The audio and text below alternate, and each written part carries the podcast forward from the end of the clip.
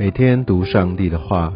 认识圣经之美，进入上帝的真善美。家人们平安，我是怀德。今天我们进入到《生命记》第四章，在第四章开始要来正式进入到《生命记》的一个主轴，要将上帝的律法来颁布给呃这群以色列的百姓。那在第四章第一节，现在摩西就开始做一个正式的一个引言：以色列人啊，现在我所教训你们的律例典章，你们要听从遵行，好叫你们存活，得以进入耶和华你们列祖之神所赐给你们的地，承受为业。所以这边说一个很重要的一个律法是要来遵守的，因为这些律法典章哈律例都是要。好叫你们存活得以进入。我说，我想这是一个很重要的一个关键。立法不是聊备一格，然后让我们哦有参考哦这样的一个让我们生命有一个准则，不是这样子而已。这个律法是一个带领他们可以真实的进入到一个上帝赐给他们的承受为一个重要的关键，也是唯一的途径。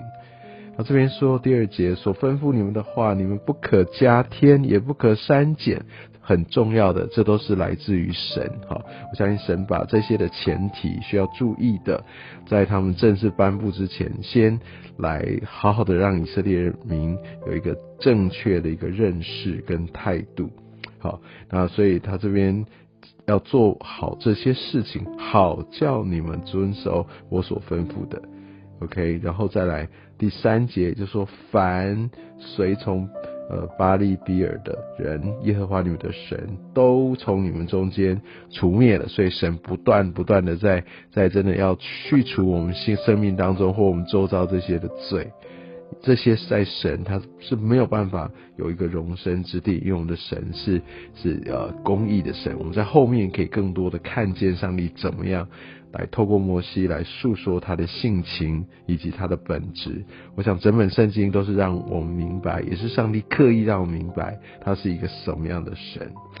那第四节这边说，唯有你们专靠耶和华你们神的人，今日全都存活。所以我想这是一个必然性，好，所以也让我们有一个呃没有存侥幸心理的这样的一个正确的一个态度。对，但我们想在新约确实我们是有一个救恩，我们有一个恩典。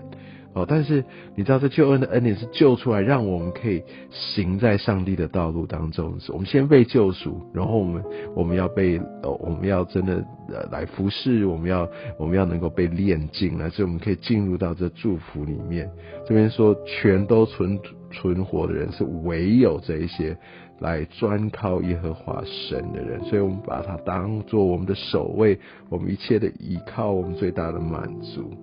所以第六节继续说，所以你们要谨守遵行。好，那谨守遵行这一切，上帝所颁布的，这在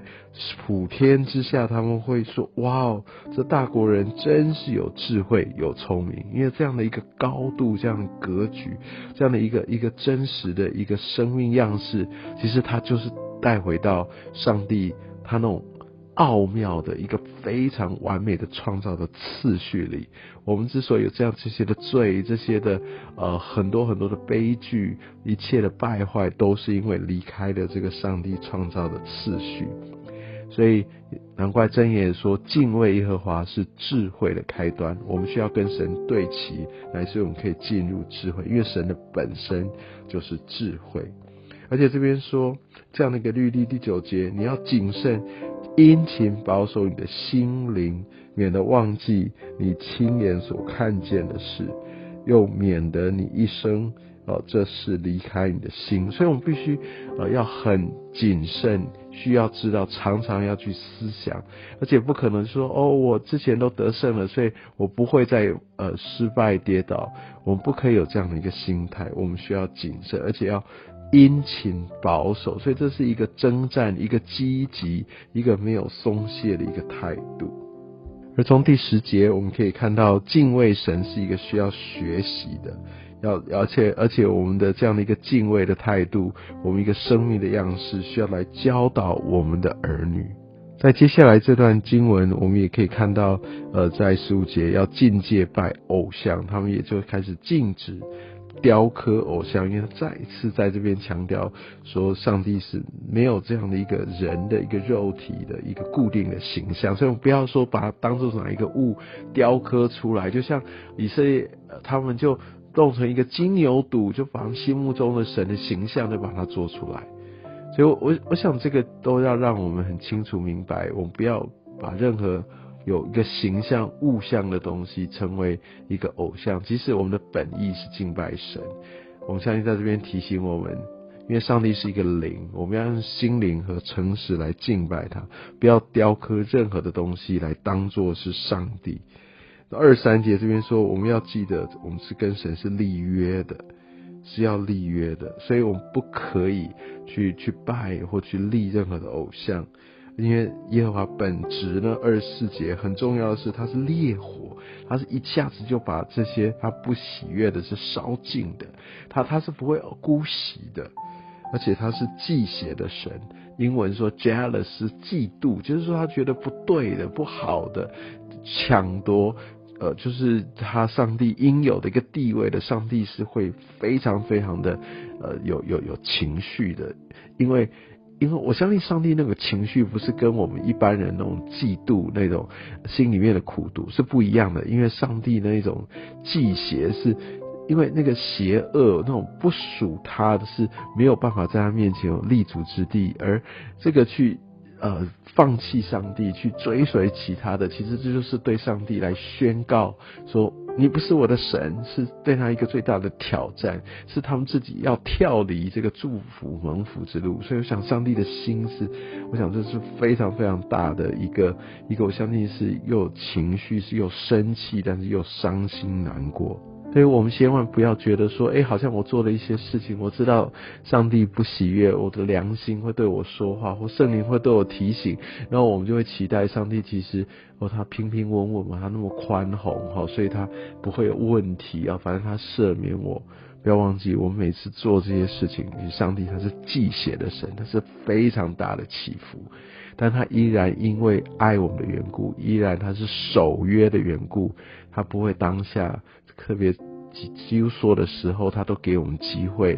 来悔改，来因着耶稣的宝血，让我们可以再一次的被洗净，再一次的重新出发。但这不代表神他都不介意，他都不在意，因为我们的神他是祭血的神，他不可能是轻轻放下这一块。但因为为了爱我们的缘故，为着约定，所以我想。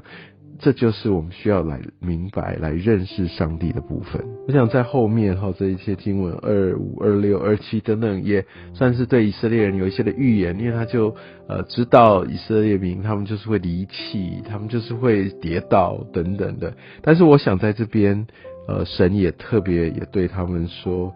但是是的，你们会跌倒，然后呃，今天。上帝他特别在二十六节说：“我今日呼天唤地向你们做见证，你们必在约旦河得唯一的地上速速灭尽哦！你们不能在那地上长久，必尽除灭。你知道，在这边上帝的心真的非常非常的纠结。但然后耶和华必使你们分散在万民中，他们需要有这样的一个苦难的一个历程。”因为他们的心要在这些苦难当中被重新的挽回，但也因为他们一开始他们没有按照神心意的决定，乃至于他们要吃这些的苦。但是二九节给他们一个极大的盼望，